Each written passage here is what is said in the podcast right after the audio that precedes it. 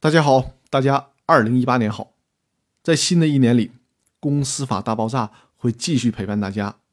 我继续用死磕自己的精神，和大家分享更多公司法的内容，同大家一起在公司法专业化的道路上走得更远。也希望在二零一八年能给大家带来更多的帮助。那让我们开始今天的音频分享。大家好，我是张根元律师，欢迎大家收听《公司法大爆炸》的音频节目。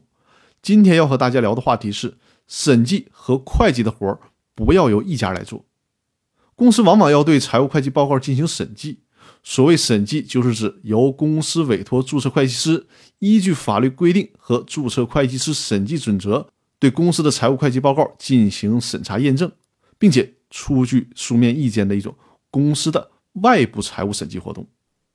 我们用了几期的音频来讨论公司的财务问题，相信大家也能有了一个基本的概念，就是审计和会计是两个不同的活儿。会计的责任不能取代注册会计师的审计责任，审计的目的是为了监督会计的工作成果是否正确、是否合法。所以说呢，二者是不能相互替代的。但实践当中就存在着这样的现象：一个公司聘请同一家会计师事务所，既干会计的活儿之后呢？又找这家会计师事务所进行审计，不是有那么句老话吗？叫“自己的刀削不了自己的把”。